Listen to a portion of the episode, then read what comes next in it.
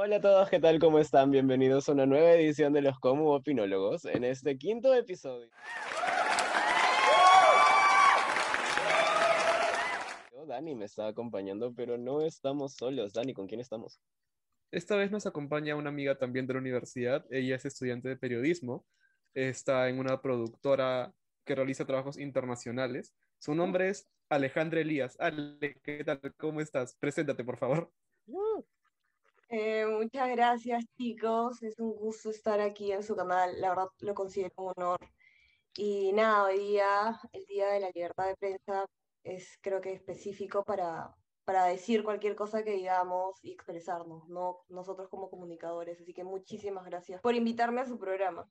Muchas gracias a ti por aceptar la invitación, por estar con nosotros, pasar un buen rato conversando y ahí comentando unas, unas cuantas cosas que nos resultan interesantes. Antonio, ¿podrías comentarnos ¿Por qué estamos reunidos el día de hoy? Alejandra ya, ya dio una pequeña idea. Eh, vamos a conversar sobre el tema del Día de la Libertad de Prensa, pero hay dos otros temas. Estamos aquí para hablar en realidad, bueno, este ha sido un fin de semana bien cargado. Hemos empezado el sábado pasado con el Día del Trabajo. Este lunes es, como ya mencionó Ale, el Día de la Libertad de Prensa a nivel mundial. Y, hoy martes? Y hoy martes es, el, es May the Fourth, o es el día de Star Wars. este, así que vamos a tocar un poco de esos tres temas. Ale en realidad está aquí precisamente para podernos dar un poquito más de luces respecto a los temas de trabajo y libertad de prensa. Eh, que por si todavía no les había quedado claro, Ale es periodista, entonces nos interesaba mucho conseguir la, la, óptica de una persona que se especializa en esta profesión, porque si bien Dani y yo somos comunicadores, estar en campo es una experiencia diferente, ¿no? En la que de verdad creo que el valor de lo que vendría a ser la libertad de prensa toma una fuerza que quizás muchos de nosotros no entendemos cuando vemos esto como un derecho nuestro. Entonces, con eso dicho, vamos a iniciar la conversación hablando un poquito de chamba. El mm. sábado pasado eh, fue el Día del Trabajo. Empezamos el mes de mayo así. Tuvimos un debate en Chota, el cual no vamos a discutir para evitar... Solo no lo vamos a discutir. Y nada, nos hizo darnos cuenta a mí y a Dani de que conseguir trabajo en este clima y esta coyuntura es exageradamente difícil. Ale, Dani, no sé, ¿qué, qué opinan al respecto? A ver, sí, es, bastante complicado, sí. En, en, en, esta coyuntura sobre todo la gente tiene miedo de contratar. ¿Por qué? Porque posiblemente se acabe la plata, quién sabe. Pero, pero también está el tema, ¿no? De, de, que necesitas profesionales que se puedan adaptar a esta nueva coyuntura, ¿no? De trabajar desde casa. Pero, por ejemplo, hay trabajos que también te piden que vayas a otros, otros lados, ¿no? Como, como es el trabajo de Ale. Sí, más que nunca, y les puedo decir desde, desde mi campo, es muy complicado conseguir un trabajo. las grandes medios de comunicación han despedido a, muy, a la gran parte de su planilla, porque las comunicaciones, como ustedes sabrán, se basan en subvenciones. Esas subvenciones publicitarias muchas veces han caído por la pandemia y las que se normalmente están son las que están en internet y las que están en internet son muy pocas para pagar a tanta gente. Para que tú veas una noticia, necesitas como mínimo a cuatro personas, ¿no? Un chofer, un escritor, un fotógrafo, un editor, ¿no? Entonces, de ahí la persona que compila todo dentro de un periódico. Entonces, para que uno tenga un producto realmente, para que, tú lo puedas leer, es gigante. Y los medios de comunicación, más que nunca, gracias a la pandemia, se han tenido que adecuar a, a este tipo de cosas, ¿no? Eh, ahora más que nunca, por ejemplo, la tecnología junto al periodismo se ha tenido que juntar, ¿no? Con saber, por ejemplo, y utilizar eh, los, las los estadísticas que antes un periodista que iba a saber, ¿no? Eh, ¿Qué es lo que quiere leer el público? Es tan importante que los periodistas se han tenido que adecuar, y yo creo que cualquier persona se ha tenido que adecuar para seguir subsistiendo. Creo que cualquier persona que trabaja o que hasta estudia o, o, hasta la persona que, que vive y respira, se ha tenido, ha tenido que adecuar su vida para seguir subsistiendo, porque en esta pandemia yo creería que todos nos volveríamos locos por todas las cosas que estamos pasando, ¿no? O sea, ¿quién diría? Yo pensé que el 2020 iba a ser mi año. Creo que todos pensamos que tal vez iba a ser por dos. Año, Y bueno, pues terminamos, terminamos con, terminamos con una pandemia, ¿no? O sea, si complicado era ya buscar prácticas, o sea, ahora ya era a nivel, a nivel Dios, o sea, y era súper complicado, ¿no? Más el que- estrés, sí, estar yo- con tu familia, problemas U. mentales. Tal cual. Es como que entras a la U y lo último que te pasa por la cabeza es como que decir, sí, en mi último, penúltimo año de universidad, no sé qué tal una pandemia mundial, no solo como para ponerle un poco de picante a las cosas, vamos a ver qué pasa, hay que Claro. lanzarlo ahí. Nadie se esperaba eso, era como, fue, fue bien frustrante, pero, o sea, creo que, claro, en realidad nuestra área, por ejemplo, Recontra. Ah, yo, yo sufrí bastante. Yo, su- yo sufrí bastante, Antonio, ¿sabe por qué? Ya eventualmente podremos revelar, no en este episodio, pero, pero sí. Y ya como vamos, este, vamos a- aliviando un poco, ¿no? Eh, eh, esto, estos aires tan cargados que, que podemos tener ahora. Vamos a conversar también un poco de cuáles son nuestras experiencias en el trabajo, ¿no? Eh, eh, En lo personal, Antonio y yo como comunicadores corporativos sufrimos un poco de estrés por, por, el tem- por los temas que, que tocamos, ¿no? Sí, eh, es, es este. Un poco, ¿no? Eh, sí, en comparación, ya Alej- eh, Alejandra nos ha estado comentando un poco cómo es su trabajo también y en comparación lo que, lo que pasamos nosotros creo que no, no es mucho, pero, pero vamos, a, vamos a, a tocar un poco esto, ¿no, Antonio? ¿Cómo te ha ido en el trabajo? O sea, es, es bien lindo que digas que, que solamente expresamos un poco, ¿no? Que es como que, es un poquito, ¿no? Nada más, ¿no? No es como que vayas a tener una crisis emocional y estás en un rincón tienes tu rincón designado para llorar. No, pero yo en serio, honestamente, o sea, si quiero hablar de mi chamba particularmente, que no le voy a hacer cherry en el podcast, pero la pueden buscar en mi perfil de Instagram y ahí sale donde trabajo. Este, honestamente, yo sí tengo la, he tenido la muy, muy buena suerte de terminar en una agencia. O sea, yo chambeo como relacionista público, ¿no? Y he tenido la muy buena suerte de terminar en una agencia que legítimamente se preocupaba por el bienestar de sus alumnos, de, bueno, no de sus alumnos, perdón, con mentalidad de chico que nunca se graduó en persona, este, de sus trabajadores, ¿no? Y de de verdad darles beneficios, ser inclusivos en las políticas de equidad. O sea, es una empresa que de verdad mira hacia el futuro, es, es bien progresista, es una empresa que no pareciera que pertenece a Perú, que te da un montón de beneficios, de, de cosas que honestamente en esta coyuntura en la que estamos creo que se tienen que empezar a valorar. Así que por mi lado eso creo que ha sido, ha sido un buen golazo, pero también por ese mismo aspecto puedo decir que mi agencia en mi sector ha sido una muy beneficiada, porque usualmente las relaciones públicas se basan en que los clientes quieran invertir dinero en ti y en que quieran básicamente comprar espacio en medios, que les interese que los muevas. Y muchos de esos clientes, particularmente para las agencias que gestionaban pymes o empresas medianas grandes, eh, han, bueno, perdido sus ingresos, han tenido que dejar de pagar. O sea, a nosotros nos pasó con uno que otro cliente pequeño. Y eso ha costado verdaderamente no solo los sueldos, sino la chamba, e incluso el estilo de vida y la capacidad de mantenerse y de sustentarse de muchas personas, hombres y mujeres en todo el país. Y eso ha sido bien frustrante, pues no, o sea, y de por sí dentro de las comunicaciones ya nosotros vivimos con un estigma de que si tú tienes la palabra comunicador en tu título, automáticamente piensan que eres diseñador gráfico. Y no entienden que tenemos 90 ramas Sí. diferentes en las cuales nos podemos desarrollar. Este, y, y ya bueno, pues algo por lo que antes me echabas, ahora está puesto en un plan de chamba es chamba y me tengo que conformar. Si logro conseguir un sueldo y algo estable y un seguro en esta coyuntura, creo que es lo que vale, ¿no? Ujú. Sí, Ale, ¿y a, y a ti cómo, cómo te ha ido en estos meses de, de- de trabajo? Bueno, ya, o ¿cuánto tiempo llevas en esta productora? Eh, ya voy casi más de dos años. Es una productora ujú. donde hacemos documentales para prensa internacional, eh, como Al Jazeera, Channel 4, o algunas plataformas de streaming como Netflix. A- Así, ya tirándome. Sí,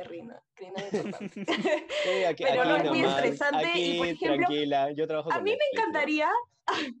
a mí me encantaría tener los lujos que ha tenido Antonio en que su empresa se ha preocupado mucho por él. O sea, es más, o sea, a mí no me han entregado nada. Yo estoy esperando algo. Este, a mi hermano que trabaja en un centro bancario le enviaron un oxímetro. O sea, yo estaba como envidiosa mirando su cajita de- con un oxímetro. O sea, yo quería solo un oxímetro. O sea, a mí nadie me ha dado nada. Así que no. Mm, Trabajas con Netflix, pero nada te- te- hasta te cobran la suscripción. Este, así que Ah, su, no. Ya saben, Así ya que mañana, mañana marcha, marcha para que le den a Ale un oxímetro. un oxímetro, por favor, pueden enviarlo, Marcha para que Ale no pague la suscripción de Netflix. por favor. Y ahora se están volviendo Eh. más, más, más- pesados, ¿no? Por, por este tema de que ya no vas a poder tener, o sea, ya no puedes compartir la cuenta, ahora creo que van a ser más, estri- más ¿Qué, qué estrictos es con ese? O sea, ya no puedes hacer chanchita con tus amigos. Oye, Ya no puedes hacer chanchita con tus amigos, ¿no? O, Oye, sea, oye, o yo ya no no puedes robarle la cuenta a alguien. Oye, yo no sabía eso. ¿Ya no van a ver, ya no van a ver perfiles en Netflix? No, o sea, sí, pero por ejemplo, todos tienen que estar en la misma casa. Ah, pero es como Spotify. Pero igual puedes hacerlo de Spotify, Floreas. ¿no? Creo que Claro. todos hacemos eso de Spotify, ¿no? Que todos Oye, Oye, colocamos ¿dónde en la vives? misma Y de la nada tú y Todos cinco amigos tuyos viven juntos, ¿no? Claro, el tema es que creo que iban a rastrear la, la dirección IP y las direcciones sí están ligadas a- por satélite. Entonces, eh, cre- creo que es así. Me puedo estar equivocando. Espero que alguien en los comentarios Escúchame, nos diga si es que estoy en lo correcto o no. escúchame. Eh, Sp- Spotify dijo que iba a ser Bueno, lo mismo y esperemos que nunca no, lo esperemos hizo. que Sí, esperemos que podamos no. seguir compartiendo. ujú. Pero muy aparte de conseguir algún oxímetro o no, eh, creo que esta ha sido una experiencia muy interesante para mí. Creo que nunca había estado tanto en campo y creo que las cosas que he visto jamás las esperaba ver. Por ejemplo, ir a grabar eh, lugares donde recargan oxígeno de 10 a, de la noche hasta las 4 de la mañana, hasta las 10 de la mañana y pasarme todo un día ahí viendo gente tirada de los oxígenos, eh, llorando. Era increíble, la verdad. Eh, de ahí en las marchas de noviembre, a mí me golpearon, nunca respiré tanto gas. Eh, o sea, era, era una locura, la verdad. Y yo ahí con mi cámara tratando, ahí con mi gorrito de cuatro soles porque no me daban protección, este, este, pucha, decir ya, a huevo, e ir ahí a grabar porque era una labor social, ¿no? Era una labor social nadie a veces transmitía, entonces uno tenía que poner su cámara y esconderse detrás de un puesto de periódicos, ponerle tu máximo zoom y quedarte ahí, ¿no? Y correr cuando ven y cuando vengan la- las olas, ¿no? Y cada día ibas más preparado porque ya sabías las técnicas de, los de los policías, así que te llevas tu vinagre, tu trapo, cada día le decías como que ya, ya te estás acostumbrando más, ¿no? Ya no te ardía una bomba, ¿no? Ahora ya necesitabas un poco más. Claro, te vas Eh, adaptando. te vas adaptando. El- es, el instinto, es el instinto de supervivencia también, ¿no? Es el instinto de supervivencia. Y ahora también, este, eh, por la pandemia también he conocido distintos lugares, hospitales, eh, personas. eh, entonces es, es increíble cómo, cómo yo pensé que tal vez la pandemia normalmente ha encerrado a muchas personas, ¿no? Pero mi profesión no me permitía encerrarme. Yo tenía que salir para, para hacer mi trabajo y rogarle a Dios que, o a quien sea, las estrellas, que no, no me contagiase. Y bueno, finalmente me contagié. Este, no funcionaron mucho lo- los juegos, pero me contagié. Este, pero era parte del trabajo, ¿no? También tuve que ir a cubrir ollas comunes en varios lugares del país. Eh, bueno, a- ahora último en otras regiones del país, pero antes era acá en Lima. Y también, ¿no? De pronto un niño se te venía corriendo y te abrazaba y yo qué iba a hacer, no lo iba a empujar y le iba a decir, aléjate, que estamos con COVID, ¿no? Sino simplemente continuar porque al final somos humanos. Y eso también es lo que creo que hace rico a un comunicador, que no debe claro. perder su humanidad, ¿no? Y eso creo que es lo que muchas profesiones no tienen.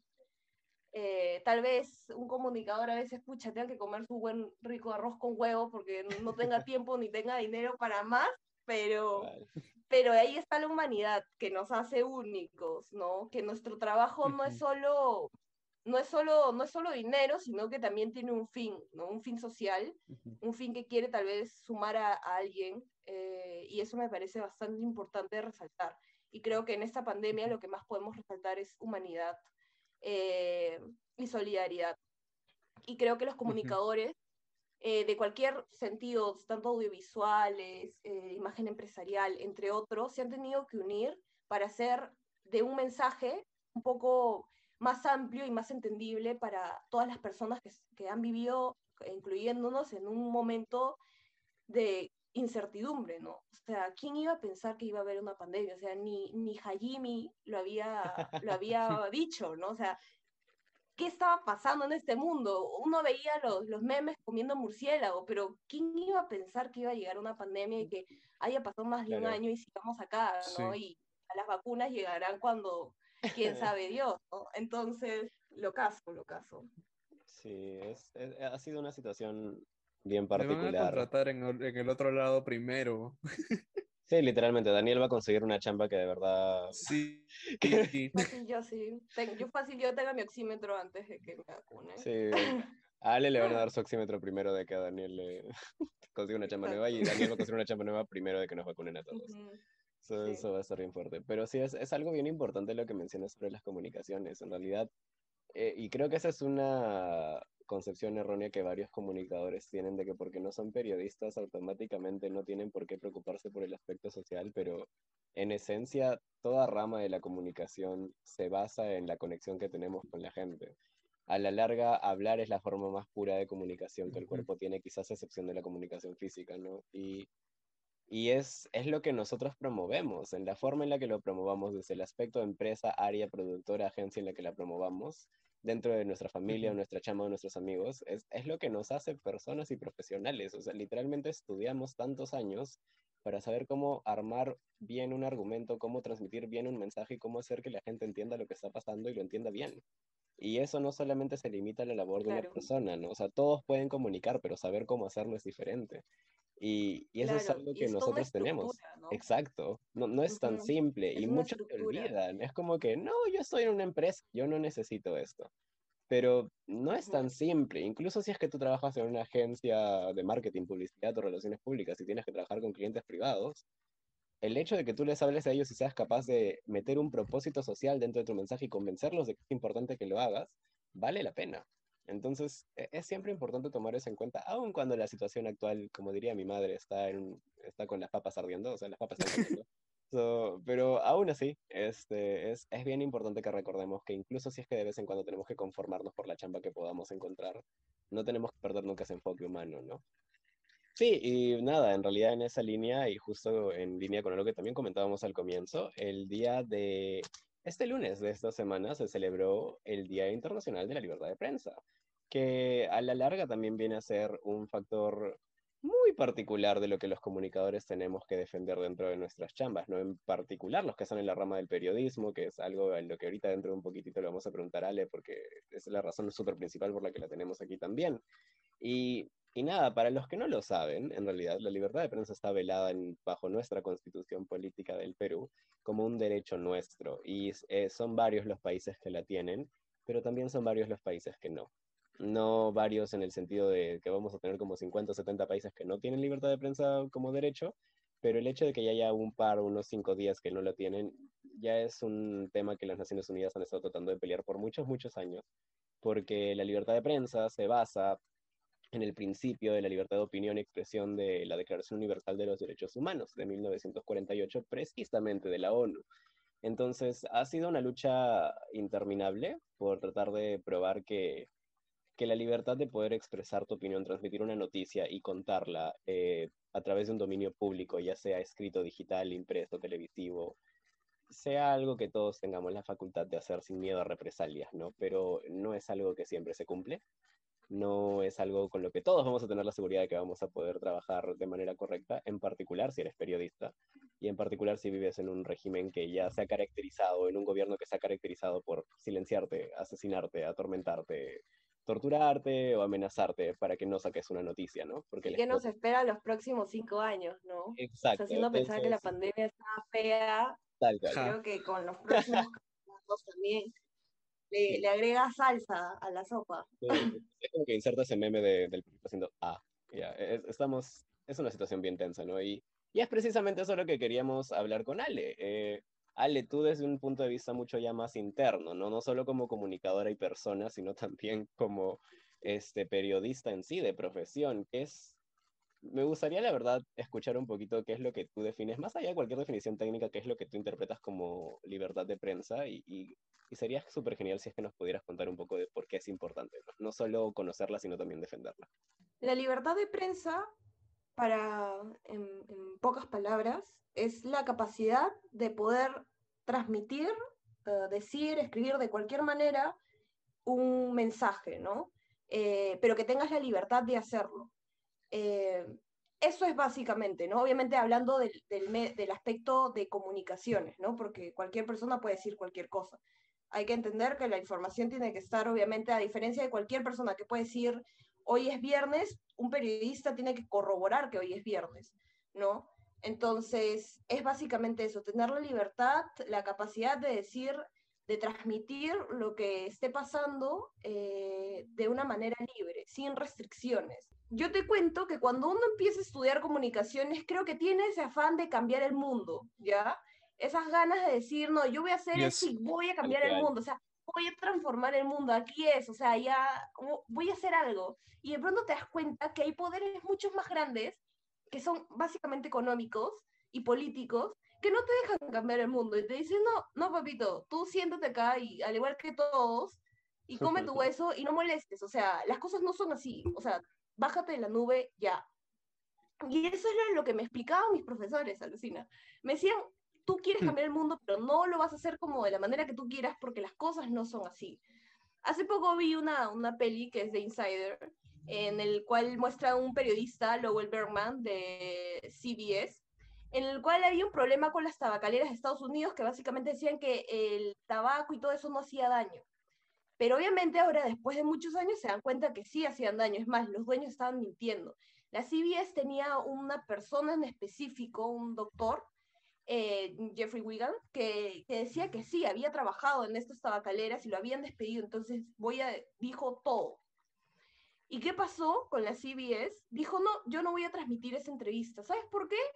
Porque la CBS justo eh, la querían vender y muy aparte también tenían intereses económicos por, por la venta de la... y qué tanto podía dañar la, la, la imagen. Entonces, CBS es un medio internacional, eh, este, y e- específicamente en Estados Unidos, súper reconocido, ¿no? Lo mismo pasó en Spotlight. eh, todos creo que hemos visto esa película que nos lo manda hasta en la universidad por las puras, Sí. pero buena también es. Entonces, vemos que en canales tan grandes, reconocidos, hay censura, ¿no? Eh, y hay una censura porque hay intereses que tú no ves. Eh, y no solo en cualquier medio de comunicación, sino en cualquier momento de la vida vas, van a haber intereses que no te permitan eh, expresarte. En la universidad, en el colegio, o sea, todos siempre estamos con una presión de, de lo que podemos o no decir. Y al final, esto es importante, y perdón por haberme alargado, poder decir lo que, lo que quieras es importante porque tú como comunicador cumples una labor social, o sea, una labor de informar. Tu labor es básicamente informar para que las personas tengan en su vida el conocimiento necesario para tomar una decisión en, en su lógica coherente de, su, de, de lo que ellos quieran para sus vidas. Entonces, si tú no puedes hacer eso, ¿en qué estamos hablando? ¿no? ¿Qué- ¿Para qué entonces sirve cinco años de mi profesión? ¿Para qué sirve que me rompe el lomo si al final yo no puedo informar? ¿no? Eh, y es por eso que es importante, porque la información que, que, por ejemplo, los periodistas dan es importante. No todo, obviamente, eh, a veces, pucha, hay cosas que no son tan importantes en relevancia a la esfera pública, eh, pero sí hay información que es importante y es necesaria. Por ejemplo, conocer los daños del tabaco es necesario. Estamos hablando de, de algo médico, de algo de salud. Por ejemplo, conocer eh, qué pasó eh, con el COVID es necesario, o sea, se necesita saber. Pero si es que esto se censura, como se trató de hacer en Wuhan y que hasta amenazaron al doctor, es como, estás dañando la, la, la salud pública, estás dañando. Entonces, simplemente yo creo que es necesario es- este día y celebrarlo y reconocerlo básicamente porque tenemos que reconocer que sin información no somos nada. Una persona informada tiene libertad. Y eso es básico. Si una persona no está informada, simplemente es esclavo del sistema, de, de lo que siempre te dicen. Entonces no eres consciente, no eres capaz de discernir, no eres capaz de, de elegir eh, por ti. Y creo que eso, por eso es importante, ¿no? Me puse seria, perdón. Eh, sí, no, no te preocupes. Eh, sí, creo que podemos cerrarlo acá eh, con esta nota reflexiva, gracias a Alejandra Elías. En primer lugar, Antonio y yo queremos agradecerte por, por tu trabajo. Eh, si después puedes mencionarnos tus redes, donde pueden ver las fotos y los videos que has realizado sobre los eventos que tú has cubierto. Y, y nada, ¿no? Eh, gracias por, por tu esfuerzo y te deseamos desde acá lo, lo mejor, los mejores éxitos. Y, y nada, hacerte una invitación para, para volver, ¿no? Eventualmente vamos viendo cómo, cómo tal vez podemos gestionar alguna otra, otra, otra conversación acá entre los tres. Cuando Sí. quiera, más bien Do- un gusto. mi, bueno, por Instagram básicamente me muevo. Mi Instagram tiene un nombre curioso, es Caída al Nacer en el 99. Ahí pueden encontrar todo tipo de información en mi portafolio de Flickr. Así que nada, este, muchas gracias por su invitación, chicos. Ha sido un honor estar aquí con ustedes y cuando quieran, pues más que nada también de comunicadores somos amigos, así que estamos aquí para apoyarnos. Y muchas, muchísimas gracias, muchos éxitos en su programa que ya de por sí es increíble. Gracias, Ale. Muchas gracias, Ale. Y bueno, siguiendo con otros temas, temas más divertidos, Antonio y yo somos geeks, somos fanáticos así de la ciencia ficción. Y hoy, martes 4 de mayo, estamos celebrando un, un evento que ya se lleva realizando desde hace mucho tiempo sobre una de las franquicias más conocidas en el cine. Estamos hablando de Star Wars. Hoy estamos celebrando el May, el May the 4th, el 4 de mayo, que la fuerza te acompañe, Antonio, que la fuerza te acompañe el día de hoy. Oh, míralo a Dani saludándome y todo geek. Pero sí, nada, precisamente hoy es el May the 4th We With You. So, este, a propósito de eso, vamos a hacer eso súper rápido. Eh, no le queríamos quitar mucho spotlight al tema de la libertad de prensa, que era lo más importante de lo que queríamos hablar, pero sí queríamos no dejar pasar esta oportunidad, ¿no? Entonces, muy rápidamente, les vamos a a contar un poquito sobre nuestras primeras experiencias con Star Wars y por qué nos gusta la franquicia. Y de ahí vamos a hacer un ranking súper rápido de las películas. De las nueve principales, ningún spin-off en cuenta ni serie tampoco, así que solo de las nueve principales. Y nada, hablando de eso, la voy a iniciar yo. Este, por el lado de mi primera experiencia con Star Wars, bueno, uno de mis primos en realidad por el lado paterno, eh, mi primo mayor en, este lado de la familia, es exageradamente fan de Star Wars, tenía todos los juguetes cuando yo era niño. Y, cuando, y para esto yo nací casi 10 años después de todos mis primos y primas. Entonces, una vez que, que pude razonar el momento, me di cuenta de, de qué era lo que esos juguetes significaban y mi familia me mostró las películas. Mi papá me mostró las películas que también le gustaron un montón. Me terminó encantando la serie, me obsesioné con Yoda, amaba a Chewbacca y Arturito era este bueno, que yo de chiquito la verdad pensaba que se llamaba Arturito, no Arturito, este, y, me, y, me, sorprendía que un dron tuviera un nombre en, en, latino y era como que, hey, pero no, no, era Arturito. De ahí la entendí. Pero nada, este, esa fue como que mi primera conexión con las películas, de ahí simplemente me han gustado y, bueno, ahora que han empezado a salir los últimos materiales, de los que quizás no soy tan fan, eh, obviamente los vi religiosamente, ¿no? Así que ahí voy yo por ese lado. ¿Qué, qué tal tú, Dani? Bueno, la verdad, eh, mi, primera, mi primer acercamiento a Star Wars fue algo un poco traumático. La verdad, lo primero que vi fue esta serie animada de Kendi Tartakovsky, que es eh, él, fue él es el diseñador de personajes de Samurai Jack, por ejemplo, esa serie animada de cartoon. Y también hizo, él colaboró con, con, con, una miniserie de Star Wars eh, animada, que la verdad me pareció un poco cruda, ¿no? Justo vi un capítulo donde había este villano que estaba hecho como de tentáculos y era netamente, o sea, músculos, pero así como el músculo sin piel, entonces sí me tramó un poco, pero afortunadamente eh, mis, mis, papás me incentivaron a ver eh, las películas. Quieras o no, las primeras que vi fue las precuelas, cosa de que no es lo mejor para un fan de Star Wars. Esta, el episodio 1, 2 y 3 creo que son también los más frágiles de las, de las películas eh, de la línea de la línea histórica original. Entonces, eh, felizmente tuve, tuve también el acercamiento a la trilogía original y creo que con el Imperio contraataca fue lo que me terminó de enganchar ¿no? a esta, esta fantástica serie de aventuras. Sí, sin duda es, es una serie que, que, ha marcado, uy, Dios, no una, tres generaciones, porque, o sea, tenemos la generación de nuestra, tenemos a los millennials, este, nosotros somos centennials por si acaso, entramos en la calificación. Tenemos a los centennials, tenemos a los millennials, tenemos también ahorita a los alfa, ¿no? Que, que ya eh, eh, están siendo inmersos por todas las nuevos spin-offs que están saliendo, las nuevas, los nuevos episodios también de las películas. Entonces ya son, Disney se ha encargado de que eso también siga creciendo. Y, ahora con la adquisición también de Disney de, de, los derechos de Star Wars, eh, que ya no los tiene George Lucas, ¿no? Que eso también es un fun fact, by the way. Cuando George mm. Lucas le vendió su, los derechos a Disney, perdió completo control creativo sobre las películas, así que ahora Disney puede hacer lo que quiera. Este, que quizás es también, muchos han dicho que esta es la razón por la cual las últimas películas y series se sienten un toque descontinuadas, ¿no? Este, pero sí, es, es una serie que ha marcado una generación y, y, bueno, una serie de películas, ¿no? Una saga de películas que ha marcado una generación, dos, tres generaciones, y considerábamos que era importante darles, aunque chiquito, un mini shout out en nuestro, en nuestro humilde podcast. Así que gracias a eso vamos a dar pase a lo mismo que hicimos la vez pasada porque al parecer le gustaba a la gente y vamos a hacer un Hmm. ranking súper rápido de nuestras películas. Así que Dani, una vez más, te voy a preguntar cuál es tu noveno lugar y me vas a decir tu respuesta y yo te voy a decir la mía y así vamos a ir subiendo, ¿ok? So, Ok. en este caso, Danielito, ¿cuál es la película de las nueve eh, principales que tú has posicionado en el noveno lugar? La que he posicionado en el noveno lu- lugar es Star Wars Episodio 2, El ataque de los clones. Me parece fatal, me parece la peor película de Star Wars que existe. Sí, si no estoy mal, en realidad es casi la que, sí, en realidad es la que más bullying le han hecho, porque no- es- fue, sí, ya. Este, pero sí, ok, en este aspecto estamos de acuerdo, amigo. Como digo, es la que no solo Dani y yo, es la que más popularmente está conocida como la peor película que se realizó.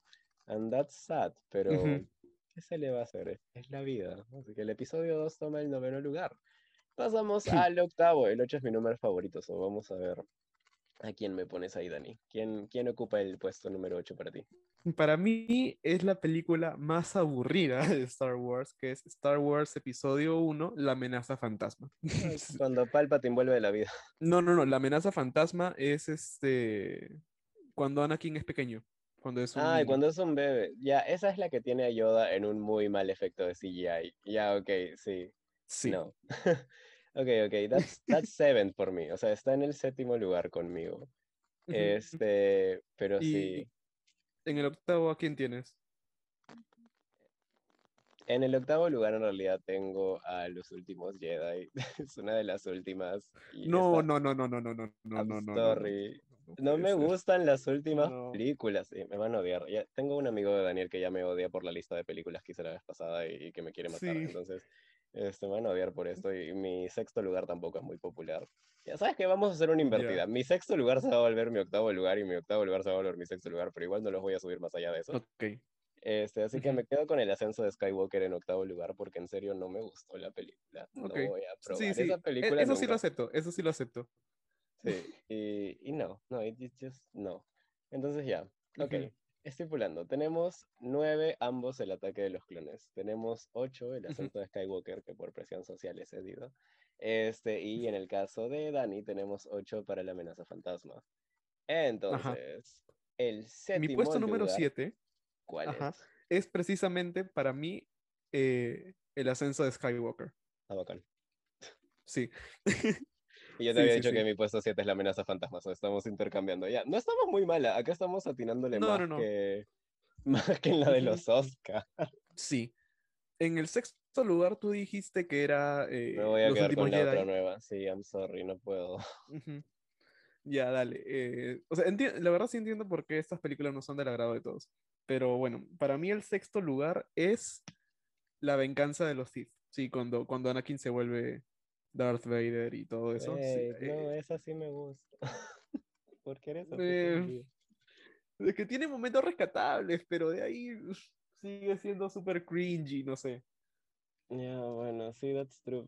Daniel, para esto, para los que no lo conocen, Daniel tiene un trauma con, con, o sea, odia películas que caigan en formatos o en cosas súper cliché, no, no los tolera. O sea, si la trama se vuelve Sí. cliché, Daniel va a odiar tu película, así que para todos los directores ahí en el mundo que deseen complacer a Daniel Alvarado, sean creativos con sus tramas.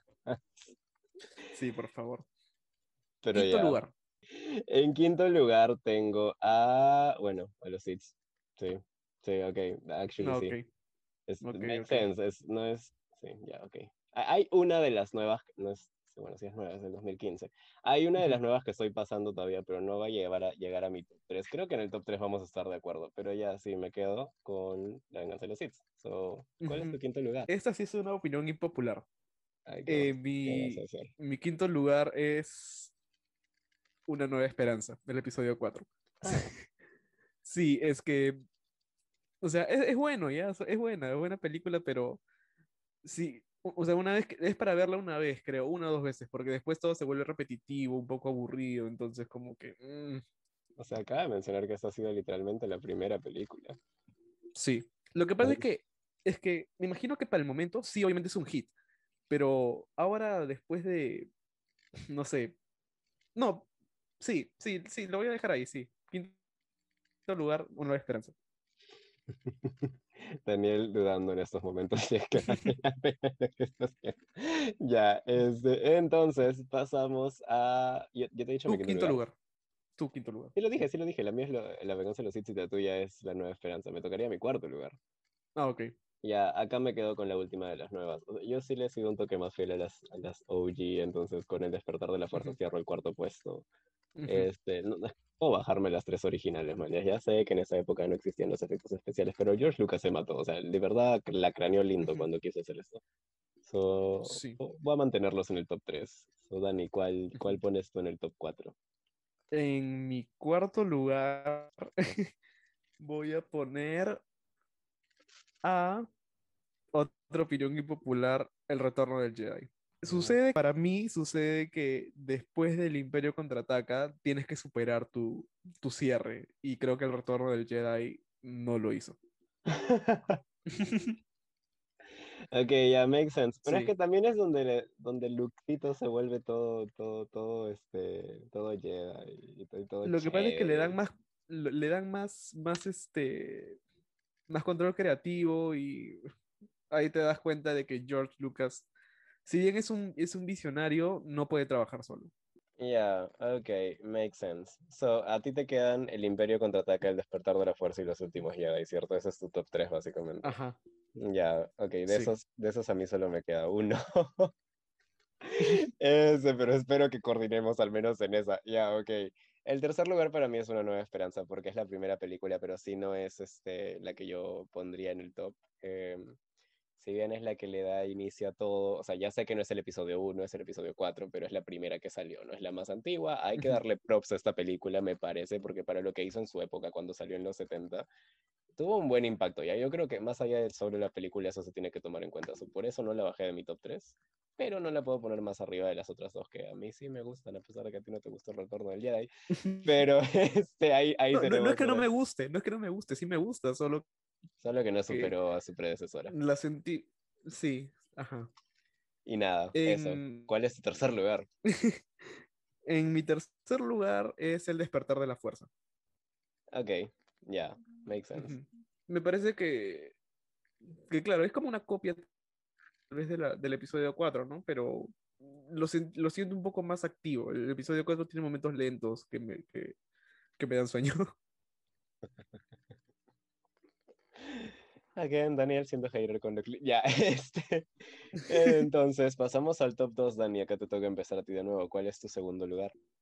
Mi segundo lugar es Los Últimos Jedi. Ok, sí, ya, el- la, la mía fue una opinión exageradamente impopular, ¿no? Ya, muy probablemente voy a tener que poner. Ay, pero es que, ya, ok, never mind. Lo siento, es que en los últimos años creo que me volví más hater de la franquicia de, que lover, so- Pero ya, ok. ¿Tu, tu- tu segundo lugar quién es? El retorno del Jedi. So, eso nos deja con un claro empate para el primer lugar, si es que no estoy mal. Sí. Sí, que también es, o sea, quiero, que estoy casi 100% seguro que es la que mejor calificada está por varios medios y por el público Ujú. también. Pero nada, eso quiere decir que el primer lugar, sorprendentemente, no, actually en los Oscar también estuvimos de acuerdo en el primer lugar, Sí, sí, sí. pero sí, podemos estar en desacuerdo en todo el resto de la lista, pero siempre nos, nos concordamos para esto y nada, nuestro primer lugar sería entonces el Imperio contraataca. Sí. El Imperio Eh, contraataca. Sí, de Definitivamente. 1980. So, es, guay, ¿cuántas? 20, 42 años. Esa película tiene 42 años, Dios mío. Sí. Y, y de hecho, eso, eso de cumplir años ha hecho que Hasbro sea una máquina de, produ- de producción de juguetes y por ende de recaudación de dinero, porque por los 39 años sacan una nueva figura, por los 40 años sacan una nueva figura, por los 41 años sacaron una nueva figura. Y hay una nueva figura de Boba Fett que posiblemente me la compre. Pero no, no creo. No creo. Aún estoy esperando mi figura del Mandaloriano, así que este. Nada, este ha sido nuestro top. Creo que podemos cerrar esta edición de hoy con esto. Tun. Este, pero sí, nada, la cerramos con eso. Si no han visto Star Wars, vean Star Wars. Si tienen hijos y sus hijos no han visto Star Wars, hagan que sus hijos vean Star Wars. Vale la pena. Este, y nada, con eso dicho, nada, no se olviden de conectarse todos los martes al mediodía o en su hora de almuerzo para poder escucharnos y que los acompañemos mientras cocinan, comen, degustan o se estresan por la chamba y las clases. Entonces, con eso dicho, ha sido un placer poder tenerlos el día de hoy aquí. Disfruten su May the Fort, May the Fort be with you. Y nada, Dani, dilo tuyo. Bye bye y que la fuerza los acompañe, siempre.